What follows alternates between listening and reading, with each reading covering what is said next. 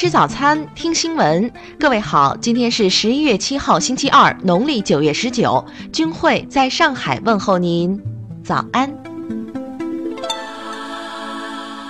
首先来关注头条消息。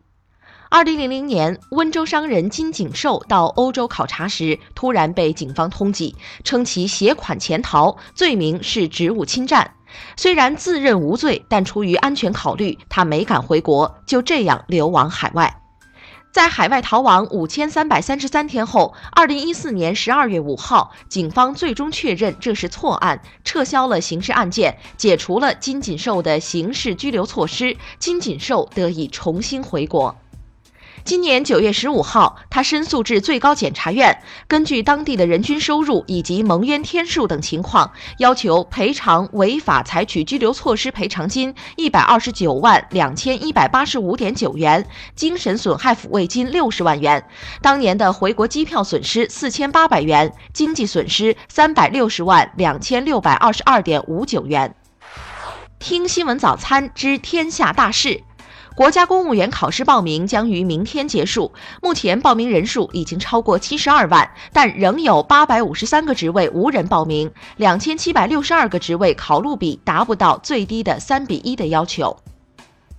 国土资源部昨天公布了今年十月份全国地质灾害发生及应对情况，全国共发生地质灾害八百一十七起，成功预报一百起，避免人员伤亡三千六百八十七人，避免直接经济损失两亿元。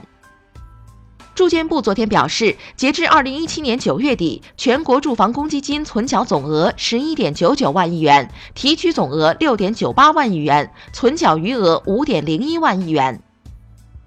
中国铁路总公司昨天称，本月十一号起至二十号，铁路部门将在京沪高铁复兴号列车上推出高铁极速达快运新产品，实现十小时货物送达客户，这将是国内最快的跨城快运产品。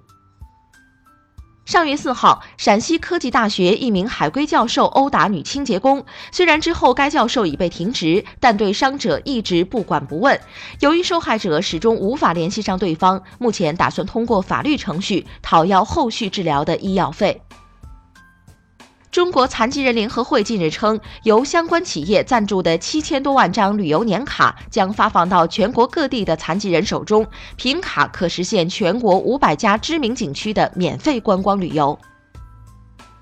近日，四川卧龙国家级自然保护区发布消息称，首次拍到四只雪豹同框的画面，三个点位分别记录到一母三子行踪。昨天，五只人工繁育的黑叶猴在广西南宁大明山国家级自然保护区被放归山林，这是全球首次野化放归人工繁育的黑叶猴。再来关注国际方面的消息，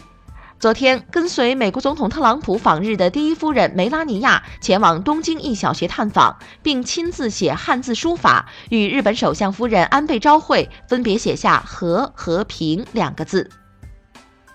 叙利亚东部戴尔祖尔省发生一起极端组织伊斯兰国制造的汽车炸弹袭击事件，目前已造成至少七十五人死亡，一百四十人受伤。也门胡塞武装近日向沙特首都利雅得国际机场方向发射一枚弹道导弹，但被沙特防空部队拦截并摧毁，并未造成人员伤亡和财产损失。近日，莫斯科总计有二十多个公共场所接到了匿名炸弹威胁电话，约二点二五万人被紧急疏散。安全人员在检查了所有相关场所后，确认所有的炸弹威胁电话均为不实信息。由中铁六局承建的越南首都河内吉林至河东城市轻轨项目将于明年正式运营，这是越南全国的第一条轻轨，也是越南民众最为期待的一项交通工程。英国前首相戈登布朗近日在其新书中发表了一番惊人言论，称英国入侵伊拉克是一个错误的决定，我们上了五角大楼的当。联合国粮农组织总干事达西尔瓦近日表示，全球长期营养不良问题在十年间首次再出现上升态势，并指出冲突和气候变化是其主要原因。伊朗北部马赞达兰省一辆客车驶离道路并翻车，致使十五人死亡，包括两名不到四岁的儿童，其余伤者已被送往当地医院。再来关注社会民生方面，上海国际马拉松比赛将于本周日，也就是十二号举行。为确保赛事安全顺利举办，上海市公安局决定当天对本市部分道路采取临时交通管制措施。河北省省长许勤近日会见诺贝尔奖获得者科学联盟主席罗伯茨，并表示将在雄安新区建设诺贝尔奖得主科学小镇。日前，浙江萧山一村民捕获了一只1.5米的巨型钱塘江豚，有人出高价收买，但村民表示这是国家保护动物，不能卖钱。海南琼山市某珠宝行近日发生了一起抢劫案，犯罪嫌疑人用锤子砸破金店的玻璃柜，抢走一批金链后逃窜，然而仅仅过了四分钟就被巡逻的民警截获。辽宁省大连市大三山岛东南水域近日发生一起渔船翻扣事件，十人落水，其中七人获救，三人失踪。海事部门已发布了航行警告，提醒事发海域过往船舶注意搜寻失踪人员。最后，再来关注文化体育方面。昨天，火箭主场以一百三十七比一百一十轻取爵士，取得三连胜。哈登拿下了生涯最高的五十六分，而我国球员周琦在最后一节打了四分三十九秒，得四分一个篮板。二零一七年世界羽联中国超级赛将于本月十四号至十九号在福州进行，林丹重回赛场，有望与李宗伟争夺四强席位。